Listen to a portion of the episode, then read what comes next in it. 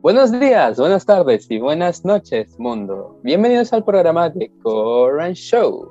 Mi nombre es Andrés y estoy en compañía de Mónica y Diego para traerles las noticias más interesantes sobre el K-pop, doramas, webtoon y mucho más.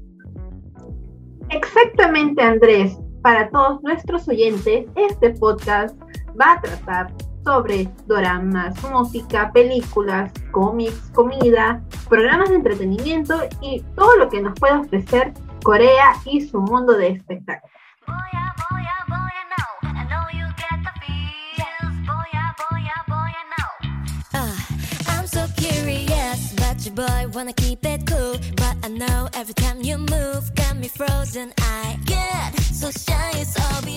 En nuestro primer programa de hoy hablaremos sobre BTS, Blackpink y mucho más.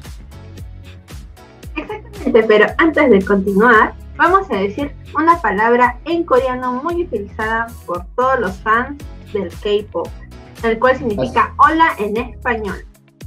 ¿Ah, sí? ¿Y cuál es esa palabra, Mónica? Yo también quisiera saber. Bueno, esa palabra es annyeonghaseyo. Ahora vamos a decirlo los tres y con todos los oyentes. Tres, dos, va. Annyeonghaseyo. Muy bien. Bueno, empezando con las noticias, los integrantes de la banda conocida de K-pop, BTS, fueron en representación de su país a la ONU. El grupo de K-pop BTS llegó a los Estados Unidos para estar presentes en la 73 ava reunión de la ONU.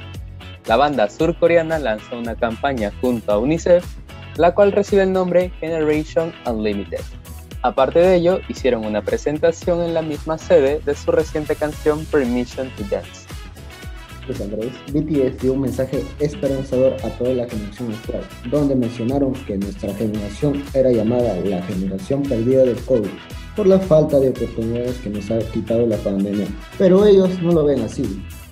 Exactamente. Sus palabras exactas fueron, ellos no están perdidos, están encontrando valor y asumiendo nuevos desafíos. Esta debería de llamarse la generación bienvenida, porque en lugar de temer al cambio, le dice bienvenido y sigue adelante. En toda su travesía, BTS ha compartido sus experiencias vía Twitter, así como fotografías con muchas personas conocidas. IU hace una donación significativa para ayudar a desfavorecidos en clínicas especializadas. Tal como lo dices, Andrés. En conmemoración de sus 13 años como idol surcoreano, IU, junto a otras agencias como Black Yard, N, New Balance, entre otras, donaron un alrededor de 3 cuartos de millón de dólares en favor de clínicas especializadas en el cuidado de personas especiales. Exactamente, como ustedes lo pudieron oír, entre las inversiones se registró artículos de ropa, insumos de primera necesidad y apoyo en la manutención de madres solteras. Continuando con más noticias, tenemos que Lisa de Blackpink entra en el Top 100 Billboard tras su debut en solitario con Lala Lisa. El debut en solitario del integrante de Blackpink, Lisa, ha conseguido entrar en el puesto Hot 100 de los Billboard, posicionándose en el puesto 84 Recordemos que es la tercera integrante del grupo femenino en tener su debut en solitario, luego de que Rose con Underground lograra posicionarse en el puesto 70 y Jenny con Solo. Exactamente, ahora todas las links están a la espera de que la cuarta integrante, Jisoo, también tenga su debut. Mientras tanto, ella se encuentra actualmente promocionando el drama llamado Snowdrop. En otras noticias, Gayon, integrante de Dreamcatcher, da positivo a COVID-19, suspendiendo todas las actividades del grupo. Como tú lo dices, Mónica, el 19 de septiembre se reveló que Justin del grupo Dreamcatcher había dado positivo a COVID-19. La compañía de la Idol hizo una declaración oficial del grupo donde mencionan que las demás integrantes y staff se han realizado la prueba. Ante ello, se ha decidido que todos guarden cuarentena. Se nos ha acabado el tiempo por ahora, pero no dejen de sintonizarnos en The Korean Show. Unos comerciales y volvemos con mucho más. ¿Escuchan ese rugido? Son los bravos tigres del Perú. Dejan con sus garras marcas en los muros y en las calles. territoriales. Aquel que se atreva a invadir su suelo sagrado será devorado. No hay jaulas que puedan encerrar sus pensamientos.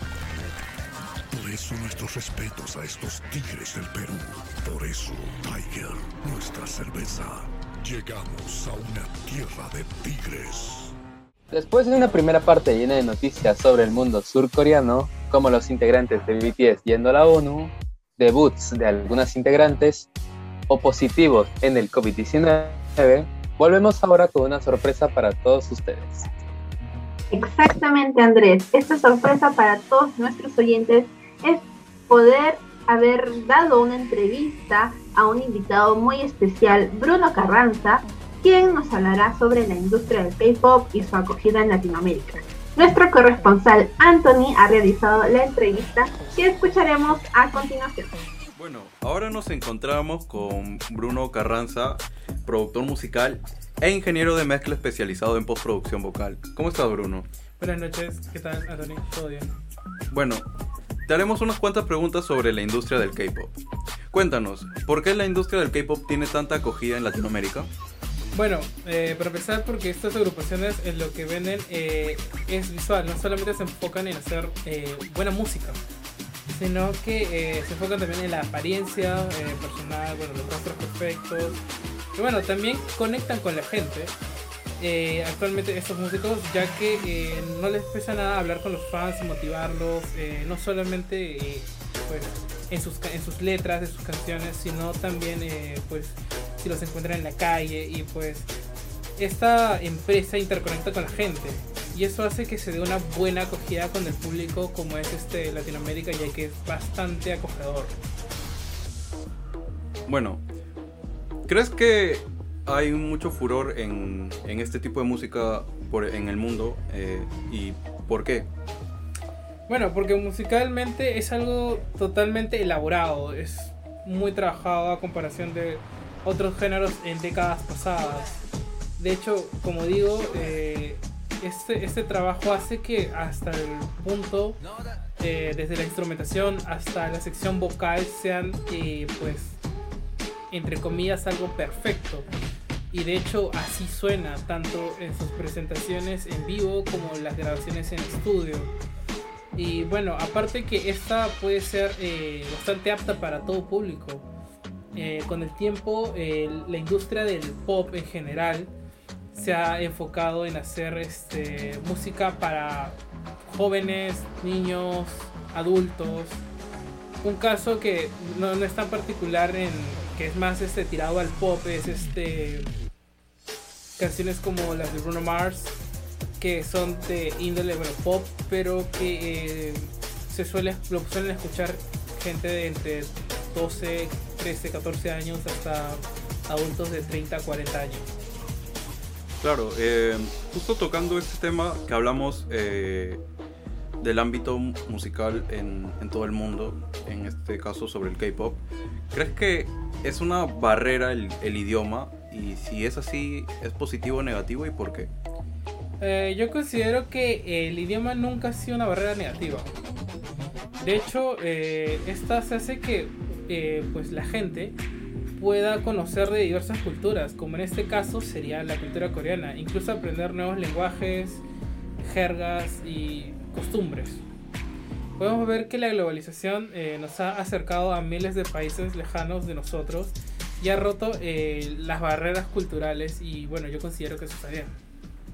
Perfecto, Bruno, muchas gracias. Y esto y... por The Korean Show, pero antes de retirarnos, unas cuantas curiosidades.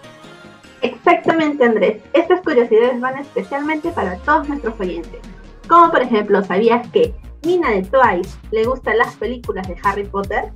Por otra parte, la integrante de ITZY, Shin Yuna, debutó a los 15 años de edad en el grupo ITZY de JYP Entertainment. También tenemos que Parasite se adjudicó en ser la primera película no hablada en inglés en obtener el galardón a mejor película en los premios Oscar. Esto ha sido todo por este podcast. Muchas gracias por sintonizarnos y para despedirnos, vamos a decir año. Año. Año.